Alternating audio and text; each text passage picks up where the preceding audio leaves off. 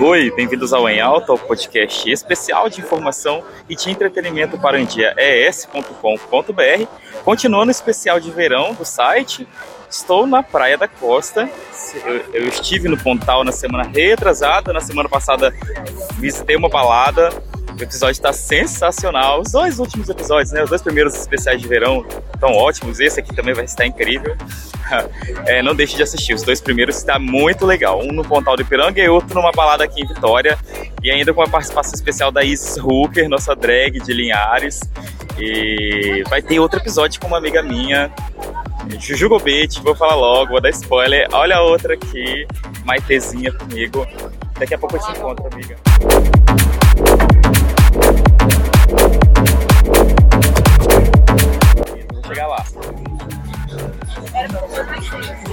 Continuando, é, agora nesse mês de fevereiro vai ter visita no Caparaó, primeira vez que eu vou conhecer uma cachoeira. E quem vai me acompanhar nessa viagem vai ser a minha amiga Juju Gopit. Já vou já soltar spoiler. Eu não posso ser mal educado, eu tenho que agradecer é, aqui uma, uma equipe de produção que vem me ajudando a fazer esses episódios de verão. Primeiramente, Kenia Marques foi a primeira lá no Pontal, me deu todo o suporte na gravação. Né? No segundo episódio, agora tive a colaboração da Isis Hooker, tive a abertura da casa de shows da Fluente, o produtor Daniel, perfeito. Foi Gente, foi muito perfeito, foi maravilhoso. Esse episódio muito gostoso de assistir. É uma tour, como dizem assim. E hoje eu tô na Praia da Costa para falar com vocês sobre a programação de Carnaval da Grande Vitória. E eu vou falar bem resumidão.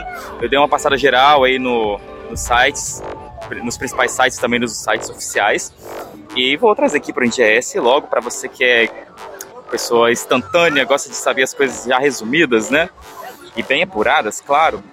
Vou começar falando de Cariacica. Cariacica aí tem uma previsão de 20 mil pessoas. É, vai ter programação própria, se não me engano, 10 blocos confirmados. Então, o pessoal da região de Cariacica vai ter carnaval sim, está confirmado.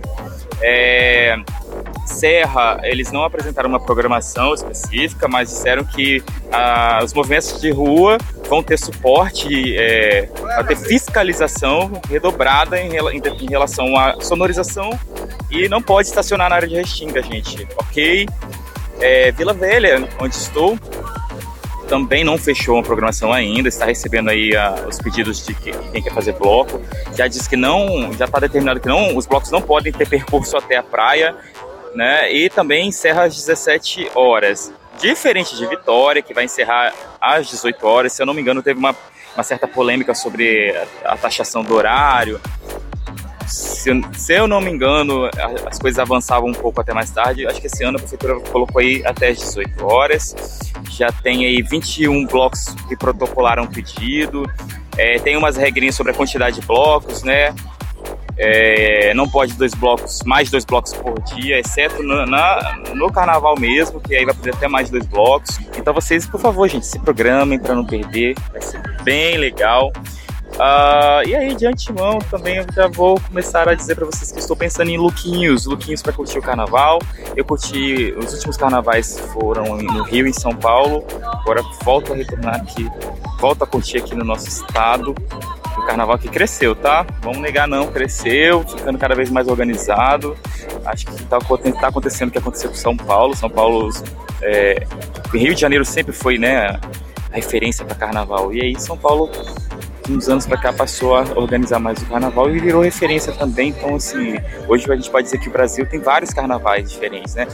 Bom, é isso, episódiozinho, ó Show de bola. Agora vou encontrar com minha amiga mãe Eli, aproveitar e desejar para vocês uma excelente semana, tá bom? Um beijo.